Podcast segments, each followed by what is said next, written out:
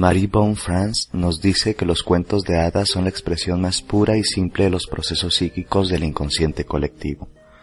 Representan los arquetipos en su forma más sencilla, desnuda y concisa. Si bien es cierto que en los cuentos de hadas encontramos estos vestigios de la realidad psíquica del humano, eh, muchas veces no nos percatamos de esto los vemos como simplemente cuentos para dormir o cuentos para entretener a los niños. Si ya viene hablado en, múltiples ocasiones de, los eh, cuentos como mapas psicológicos y como mapas de autoconocimiento, encontrar a la sombra en los cuentos es algo bastante interesante.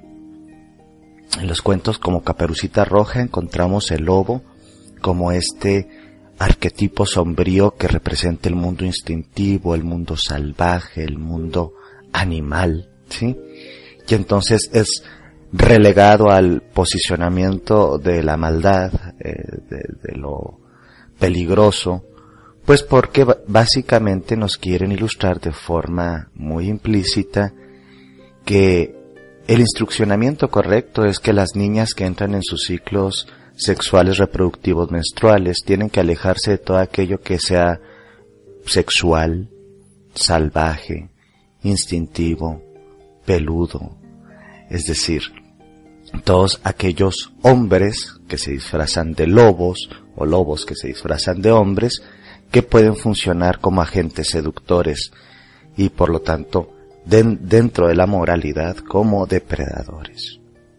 Encontramos también las brujas, ¿sí? En los diferentes cuentos de hadas que vienen a maldecir o a transformar en bestias o a transformar en ranas a príncipes, pues porque de una u otra forma eso eran.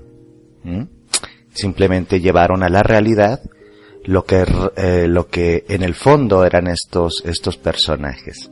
Entonces a través de esta caída al mundo animal, como si fuera un mundo inferior, Simbólicamente, los hechiceros y las brujas hacen que el héroe o el príncipe tenga que pasar por una serie de peripecias para integrarse a sí mismo, para descubrirse a sí mismo, o para fusionarse con su polaridad opuesta que generalmente es la princesa o, el príncipe. ¿Sí? En esta fusión de matrimonio sagrado, en esta este, integración de yin, de yang, de polaridades. Pero todos estos cuentos y todas estas historias no tendrían un motivo y un sentido si no hubiera una problemática establecida.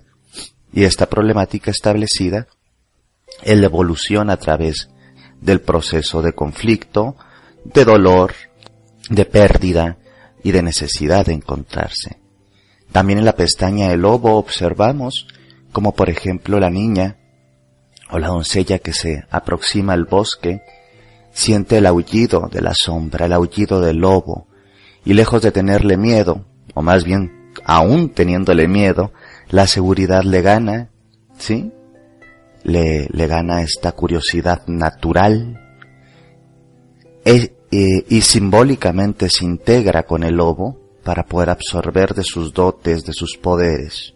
Entonces la pestaña se transforma en su percepción consciente del mundo el lobo se la da en lugar de comérsela, ¿sí?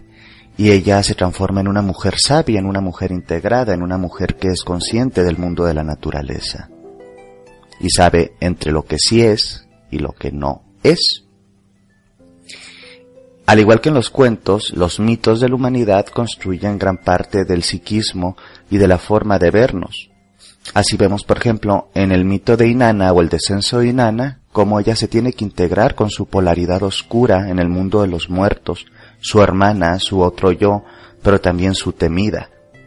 Para eso tiene que pasar por una serie de pruebas de, de, de, humildad, porque se tiene que ir despojando de, de sus riquezas y de sus vestidos, hasta transformarse en un montón de carne en putrefacción. Y en esa putrefacción ella se transfigura, se transforma y simbólicamente se integra con esta parte negada de sí misma.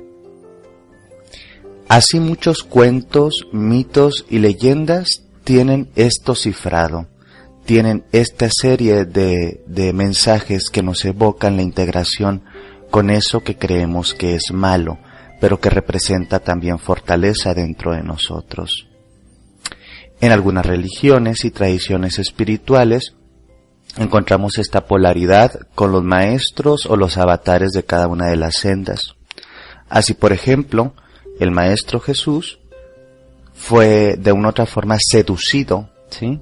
En sus 40 días en el desierto por la figura del enemigo o su contraparte, por así decirlo, demoníaca, siempre eh, que este, esta figura está presente, pues creemos que es lo malo, que es lo destructivo, que es el enemigo, pero es que la realidad es que la religión misma no tendría ese sentido que tiene si no tuviera esta contraparte o esta polaridad integrativa. En estos 40 días el maestro es seducido, ¿sí? Y él tiene que probarse, ¿sí? En sus propios deseos y en sus propias aspiraciones. Todos de una u otra forma, tanto los mitos, las religiones, las leyendas, los cuentos, están transitando un viaje de integración con su propia sombra. Y como es arriba es abajo, y nosotros también estamos en nuestra integración. Muchas veces no nos damos cuenta, pero nuestras fuerzas inconscientes nos están haciendo habitar diferentes cuentos, religiones, tradiciones, historias, leyendas. Eh, Joseph Campbell a esto le llamaba